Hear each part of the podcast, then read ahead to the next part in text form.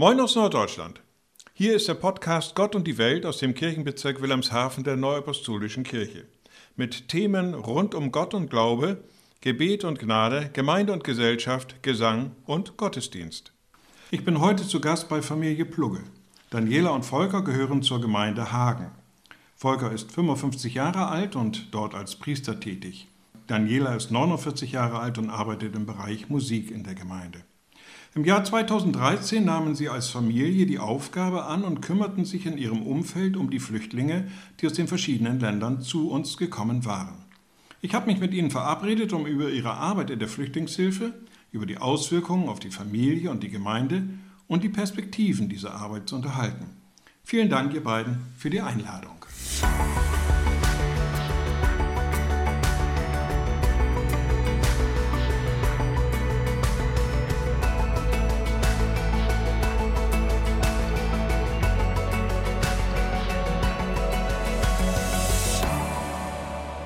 Wenn wir über die Flüchtlinge reden, so muss uns, glaube ich, bewusst sein, dass es sich dabei nicht um eine homogene Gruppe handelt. Sie kommen aus sehr unterschiedlichen Ländern und sind unterschiedlich alt und bestehen ja nicht nur aus jungen Männern.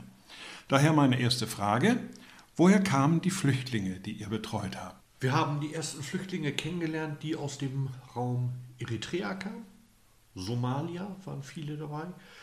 Äh, es haben sich dann aber immer wieder äh, Länder in unserem Bereich geöffnet äh, durch Menschen, die dann aus Syrien kamen, aus, äh, ich meine, Afghanistan, Iran waren welche dabei. Also es haben sich viele aus dem nicht nur Nahen Osten, sondern auch aus Afrika, Südafrika hier äh, bei uns im Ort in der Gemeinde gemeldet. Und wir haben dort unterschiedliche äh, Charaktere, Menschen kennengelernt, aber auch lieben gelernt, weil sie einfach äh, äh, dankbar waren für das, was man ihnen entgegengetragen hat. Nun sind das ja keine Länder, in denen üblicherweise Deutsch gesprochen wird. Sie kamen aber hierher. Wie habt ihr euch denn überhaupt mit ihnen verständigt? Die erste richtig persönliche Begegnung war eigentlich, ähm, bei uns in der Gemeinde stand die Weihnachtsfeier an. Und es war so eine allgemeine Sättigung und Müdigkeit da, so irgendwie keiner hatte Lust, was zu machen. Und alle so, ja, auch wir haben eigentlich schon so viel und wie wollen wir das machen? Und dann kam bei, bei meinem großen Sohn und mir eigentlich so der Gedanke auf, pff, ja, wir sind alle so satt und so voll und haben so viel und wer wird sich denn wirklich nochmal über eine Einladung freuen? Und dann fiel uns auf, dass wir hier in Hagen ein, das war damals zu, zu, der Zeit die einzige Unterkunft, die wir so kannten, die augenscheinlich war die größte Flüchtlingsunterkunft hier, mit ähm, jungen somalischen Männern. Und da haben wir gedacht, pff, dann machen wir es doch mal anders, haben mit unserem Vorsteher gesprochen, haben gesagt, wollen wir nicht mal Leute aus dem Bereich einladen? Vielleicht haben die ja sind noch nicht so satt und ähm, wie wir, vielleicht haben die großes Interesse daran. So, und dann sind wir dorthin gegangen, ja, und es war tatsächlich so, ehrlich gesagt, ziemlich dumm, wie man da hingeht, steht an der Tür und muss ja nun sagen, wer man ist, was man will. Und haben eigentlich in dem Augenblick erst überlegt, wie verständigen wir uns denn? Und ähm, haben es dann über Englisch gemacht und das hat auch ganz gut geklappt, weil meistens in, in den Gruppen immer so einer war, der ganz gut Englisch konnte. Und das ähm, ist auch da, dort so gewesen. Unser Mahmoud eigentlich, der ja einen sehr langen Fluchtweg hatte, eine sehr dramatische Flucht und sehr zugewandt sofort war. Und es war eigentlich lustig. Wir haben sie eingeladen. Ähm, ja, die Geschwister waren, sind gut, haben gut mitgemacht. Eigentlich, es war ein, ein toller Abend, aber es war ja im Nachhinein auch total dumm von uns, weil ich sag mal, überhaupt nicht nachzudenken, welcher Religion gehören denn diese Menschen an. Also, dass man jetzt also Moslems in eine christliche Kirche einlädt, war für die ein riesen, riesen Schritt, weil eigentlich geht das nicht, so dass man eine christliche Kirche betritt. Und sie haben es trotzdem gemacht. Wir haben sechs Leute eingeladen und es sind sechs Leute gekommen und wir hatten einen tollen Abend, in dem sie, wir hatten einen Atlas, Atlas mit und ähm, sie haben uns gezeigt, über welche Länder sie gekommen sind und so. Und es war, wir, auch essensmäßig waren wir überhaupt nicht drauf eingerichtet, hatten also Hackfleisch, Igel da und sonst was. Im Nachhinein mega peinlich eigentlich, aber äh, letzten Endes ähm, ja, kommt eben dabei immer, und das habe ich in dieser ganzen Arbeit gemerkt, man kann eigentlich nicht so viel falsch machen, wenn man aus dem Herzen handelt. Und Die Geste zählt? Ja, und das haben sie gespürt, dass wir, sie, dass wir ihnen eine Freude machen wollten, dass wir ein offenes Herz für sie hatten. Und wo du das ansprichst mit der Sprache, es hat mal ähm, in der Gemeinde Beverstedt gibt es einen Flüchtlingsbetreuer, ähm, der ich glaube, aus der Türkei kommt, also sehr gut Arabisch spricht. Und ähm, ja, dann manchmal ist man da natürlich so ein bisschen neidisch drauf. Und dann hat er mal zu mir gesagt, du brauchst kein Arabisch sprechen, du sprichst mit dem Herzen und das versteht jeder. Und das hat mich unendlich gefreut. Nicht, weil ich das war oder so, sondern weil man einfach in dem Augenblick gemerkt hat, es kommt an. Was von Herzen kommt, geht zu Herzen. Und das ist international hm. anscheinend. Ja, wie kommt man eigentlich dazu, sich für die Flüchtlinge einzusetzen? Gut, der Anlass war jetzt diese Weihnachtsfeier und diese gefühlte Sättigung, hm? Was ja einhergeht mit einer gewissen Langeweile dann auch. Was kann man mal tun, um die Sache zu beleben und neu zu befeuern oder irgendwie sowas? Aber wie kommt man dazu, jetzt gerade auf die Flüchtlinge zuzugehen? Gibt es dafür irgendeinen Anlass, einen Auslöser oder irgendwie sowas? Volk und ich hatten schon eine längere Zeit ähm, das Gefühl, wir haben noch, noch Liebe übrig, sag ich mal, und wir möchten irgendwas tun und mit unserem Leben irgendwas Sinnvolles anfangen. Und haben eine ganze Zeit tatsächlich überlegt, was können wir machen. Wir haben beide so einen Drang gespürt, irgendwie, wir, wir müssen was machen, wir müssen was in unserem Leben vielleicht auch ändern. Und haben tatsächlich mit dem Gedanken gespielt, ins Ausland zu gehen. Und ähm, um uns sozial einzusetzen. Und das ist natürlich aber ein großer Schritt. Man, wir hatten drei Söhne, ähm, zwei in der Schule, einen im Kindergarten. Ich sag mal, alle Zelte abzubrechen und ganz so mutig waren wir dann doch nicht. Und ähm, ja, dann war das tatsächlich eines Morgens so, ich, ich schlug die Zeitung auf und las von diesem Bootsunglück vor Lampedusa. Und das war so ein, so ein Aha-Moment, so ein, so ein Moment, ähm, wo ich das Gefühl hatte, man hatte mir so einen Schleier von den Augen weggenommen. Also, oder der liebe Gott hat es getan, weil, ich, weil wir ihn ganz viel auch im Gebet darum gebeten haben, dass er uns zeigt, wo er uns brauchen kann. Und da war auf einmal, war das für mich so, ich, ich sah das und las das und die Tränen liefen und ich habe gedacht, sag mal, wie blöd bist du eigentlich? Du kannst ja auch hier was tun. Und, und hier sind Menschen, die dir jeden Tag begegnen, über die du dich freust, weil man sich freundlich grüßt oder so, aber wir können uns auch hier einsetzen. Wir, wir müssen nicht alles abbrechen. Und ähm, ja, und das war eigentlich so für uns die Initialzündung, zu sagen, und wir machen es jetzt hier in unserem Bereich. Wir wollen ja. hier ehrenamtlich ähm, und ähm, sozial einfach uns einsetzen. Dann habt ihr losgelegt. Wie muss ich mir denn die Arbeit mit den Flüchtlingen überhaupt vorstellen? Habt ihr da jeden Tag einen Topf Suppe hingebracht oder ähm, was konkret macht man da in dieser Flüchtlingshilfe, in dieser Flüchtlingsarbeit? Ich glaube, ähm, der größte Schritt ist tatsächlich, so Barrieren abzubauen, ähm, Berührungsängste abzubauen.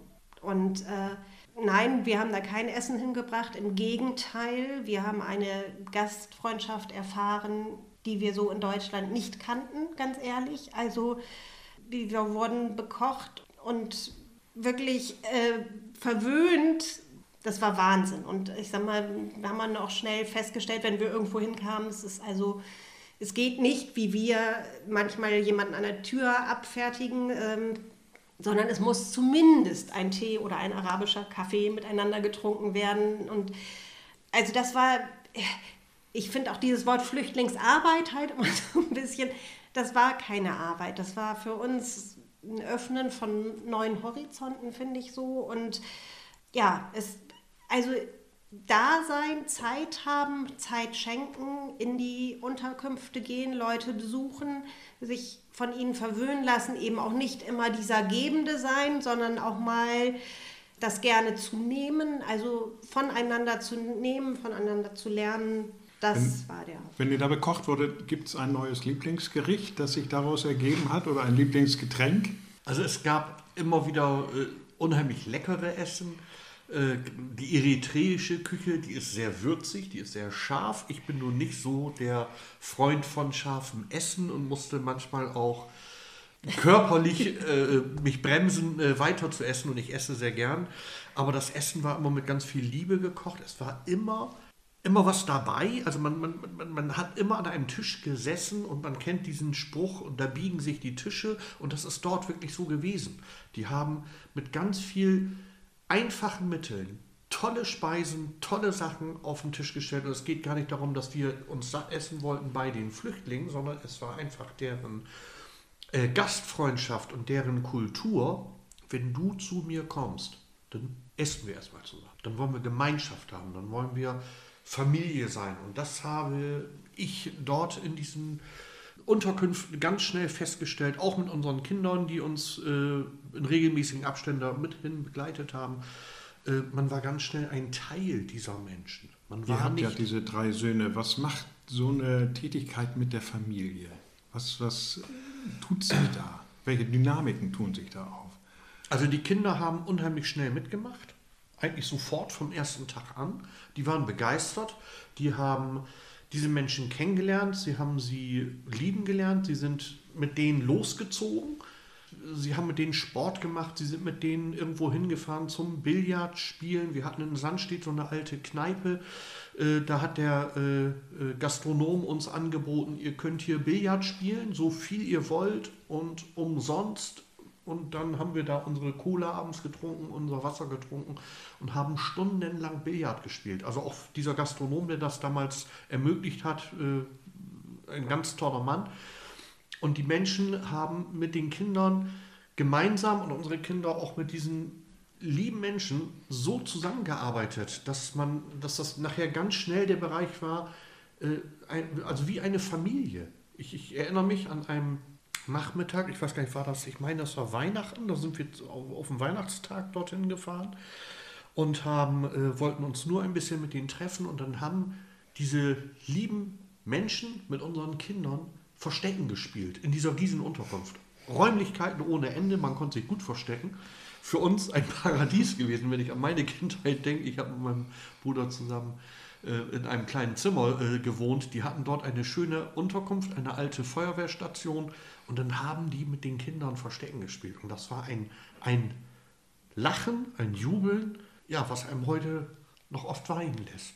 Weil das eine, eine ganz große Liebe gewesen ist und auch immer noch ist. Man sieht die Leute regelmäßig, man begrüßt sich auf der Straße. Die Kinder werden heute noch äh, namentlich erwähnt. Man sieht sie beim Einkaufen. Was macht euer Michel? Was macht euer Jan? Das ist nicht vergessen. Ja. Das ist im Herzen drin. Und die erweiterte Familie, eure Eltern oder Schwiegereltern, wie haben die darauf reagiert? Wie sind die damit umgegangen? Also die Eltern von Danny sind ganz schnell auf dieses, diese Stufe mit aufgesprungen. Äh, Dadurch, dass ihr Vater, dass, dass äh, Peter äh, auch Lehrer gewesen ist, viel mit jungen Leuten zu tun gehabt hat, auch sprachlich ganz gut begabt ist im Bereich äh, Englisch. Er konnte sich mit den Leuten schnell unterhalten. Es war äh, eine, also ich finde schon eine tolle Situation, wie auch äh, deine Eltern mit ihnen umgegangen sind. Auch meine Eltern haben äh, von dieser Arbeit, äh, ja klar, äh, Infos bekommen, haben das mitbekommen, haben sich immer wieder erkundigt, wie sieht's aus und sobald irgendwo wieder mal ein kleiner Zeitungsbericht war, man hat ihnen das per äh, Mail oder WhatsApp, Foto, wie auch immer geschickt, dann kam immer eine Resonanz, die mit viel Positivem und auch mit viel Liebe verbunden war. Ja, das stärkt auch, ne? Und das baut auf, also das, das macht einem auch Mut, weiterzumachen. glaube ich. ne? Diese Betreuung, äh, hat die irgendwie ein natürliches Ende? Gibt es irgendwie so ein Ziel, wo man sagt, so, wenn wir das erreicht haben, dann laufen die alleine, dann können wir sie loslassen? Oder ist das so ein, so ein Open-End-Geschichte?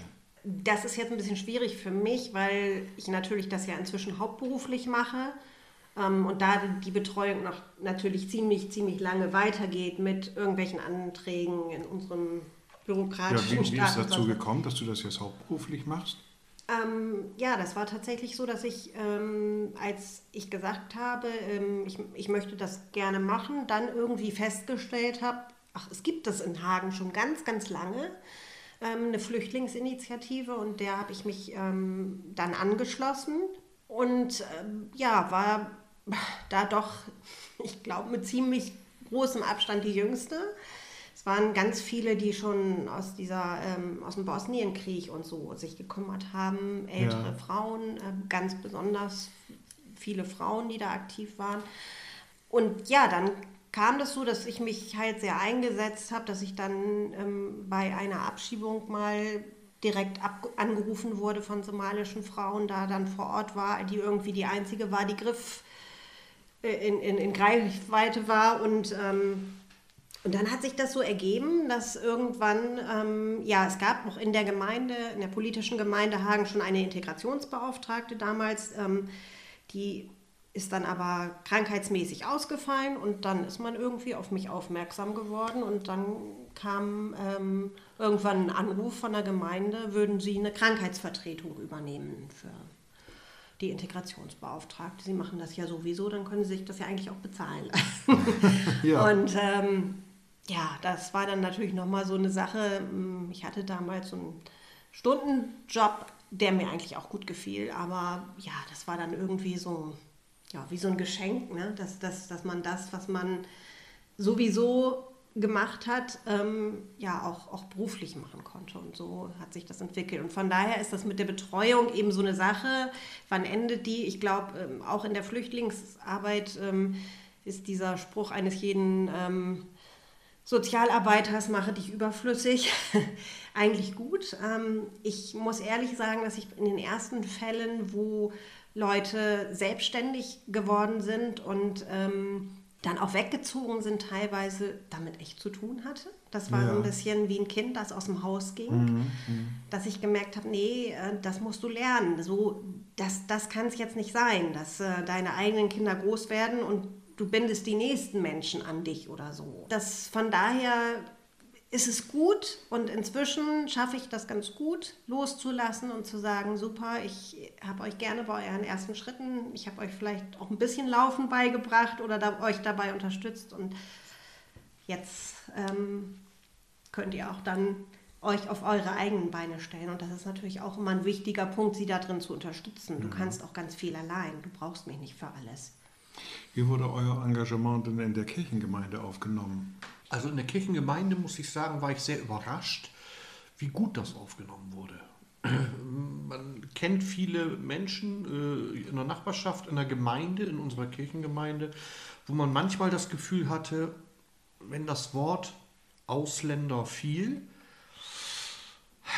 dass man so ein bisschen durch die Zähne zog und äh, gedacht hat, oh, das Thema sollte man vielleicht gar nicht zu sehr äh, breit treten, das könnte Unruhe bringen in unserer Kirchengemeinde. Und wir haben schnell festgestellt, äh, gerade bei äh, Geschwistern, wo man gedacht hat, oh, wie gehen die damit um, dass die auf einen zukamen und total begeistert waren. Also es hat ganz viel äh, was wir erlebt haben in der Gemeinde, ganz viel Freude äh, und, und äh, äh auch, auch ja, so, so, so, so, so ein Feedback gegeben.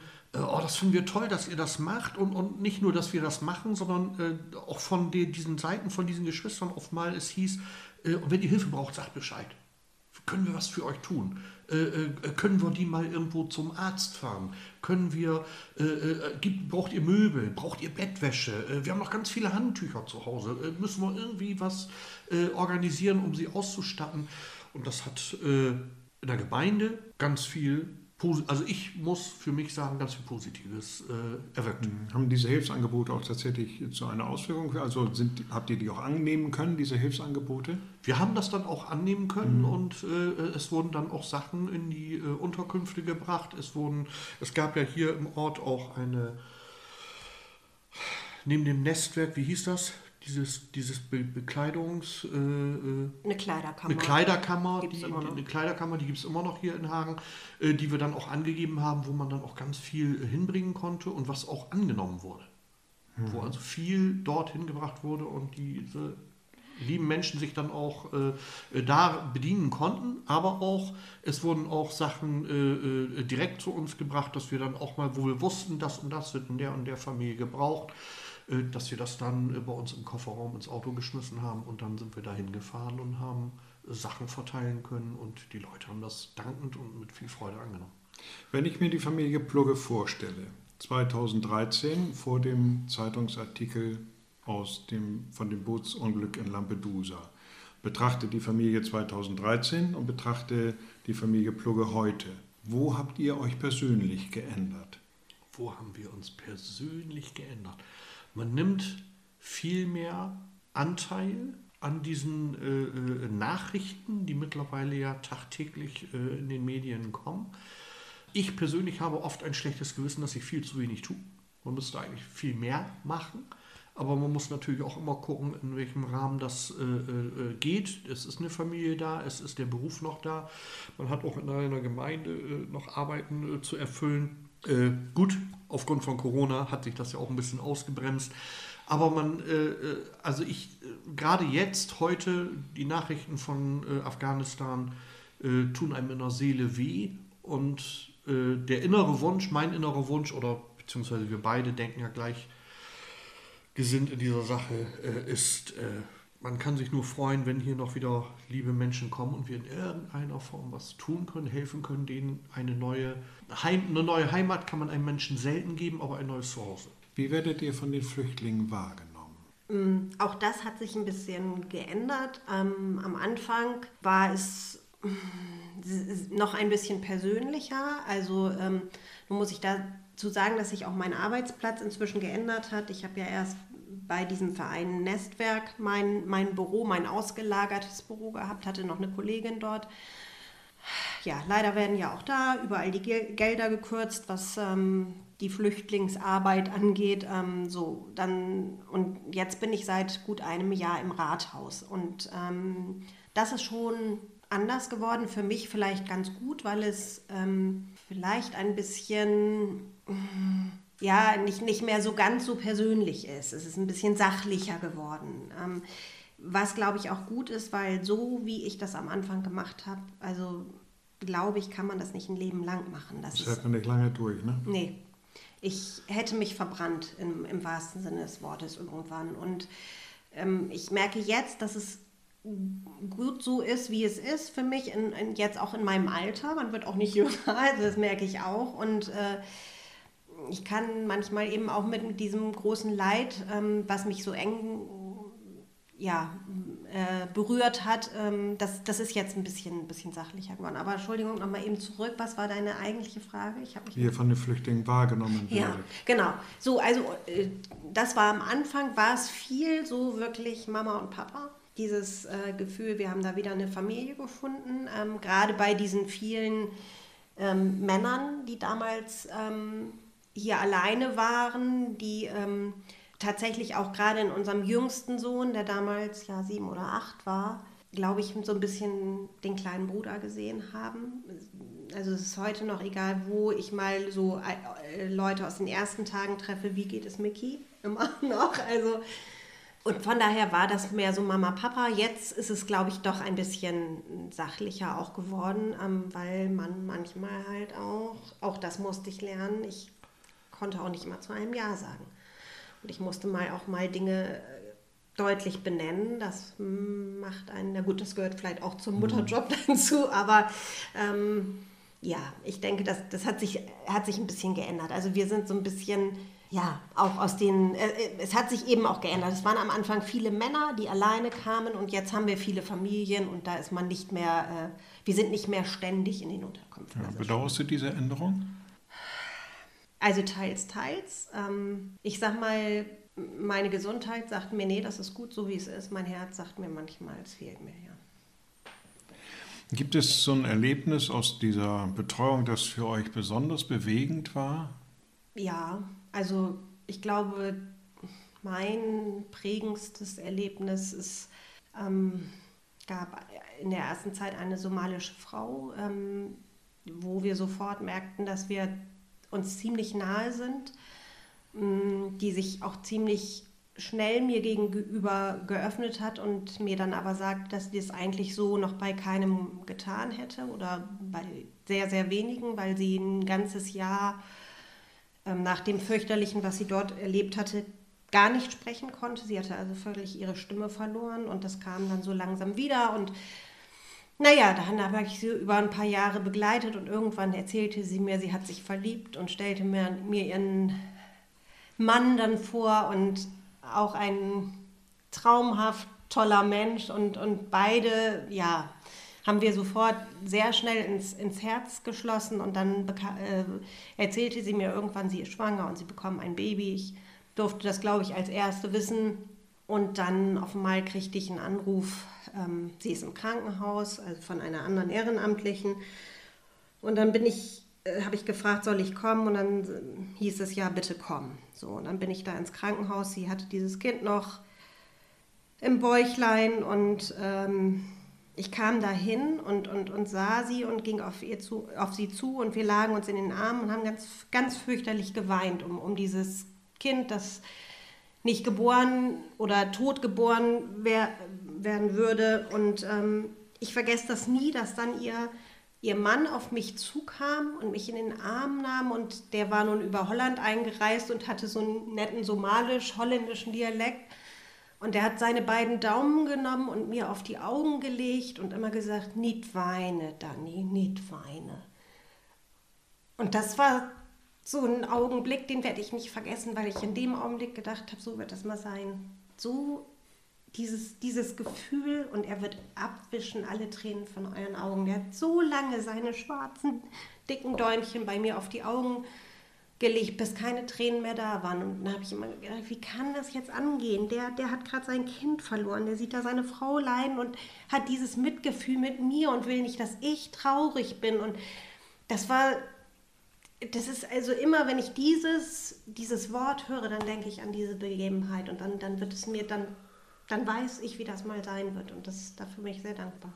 Ja, das klingt sehr schön. Ja, es ist jetzt eine Frage, die natürlich genau an das Gegenteil zielt. Gab es auch etwas sehr Lustiges, worüber ihr heute noch lachen könnt, wenn ihr darüber denkt? Wir haben äh, einen ganz lieben Freund kennengelernt, ziemlich zu Beginn. Und äh, ja, wir reden heute eigentlich immer noch so ein bisschen von unserem Sohn, der hier äh, ja, viele Jahre ein- und ausging, war regelmäßig hier. Und dann haben wir mit ihm Silvester gefeiert und äh, haben hier dann alles gedeckt. Und wie es bei Silvester ja üblich ist in Deutschland, man muss ja Dinner for One gucken. Mhm. Und dieser junge Mann hat sich das angeguckt und wir haben so gelacht. Der Mann hat sich über diese, diese Slapstick, diese Parodie des 90. Geburtstags so kaputt gelacht. Der fand das so witzig dass wir hier wirklich mit allen nachher gesessen haben und äh, man kennt diesen Sketch seit 30, 40 Jahren. Und kann man mitsprechen. Ich muss, man kann mitsprechen. Ich muss heute auch immer noch lachen, weil ich es wirklich süß finde, wie das äh, dort abläuft. Aber der kannte das nicht und der musste so lachen, dass wir hier nachher alle ja, geweint haben vor Lachen, weil diese Freude in diesem Mann über so eine, äh, über die, die, diesen Film so, also das kann man nicht erklären und das muss man dann ersehen. Und wenn man dann in dieses Gesicht guckt und wenn man dann in so einen Menschen guckt, der über drei Jahre zu Fuß unterwegs war. Der ist von Eritrea, Somalia, äh, Somalia Entschuldigung, von Somalia aus drei Jahre zu Fuß unterwegs gewesen. Ich bin mal 14 Tage gepilgert auf dem Jakobsweg in Spanien und ich hatte Blasen an den Füßen und ich war kaputt und müde. Der ist drei Jahre gelaufen, um hier ne? herzukommen. Das ist unvorstellbar. Und wenn man dann in so einen Mensch reinguckt und äh, dieser Mann wieder so lachen kann und sich so freuen kann und auch heute ein ausgebildeter, äh, toller Mensch ist, ich glaube mittlerweile studiert er, ja. Also das, und das sind Sachen, das ist das, das sind Freuden. Einmal dieses Lachen, einmal diese auch äh, damals, was ich zu, äh, zu Beginn des, des äh, Interviews sagte, diese, wenn wir Billard gespielt haben mit was für einem Humor diese Menschen spielen, mit was für einer Freude. Nicht wie die Deutschen jetzt, die immer äh, vom Ehrgeiz zerfressen sind und ich muss äh, äh, mindestens Gold oder Silber machen.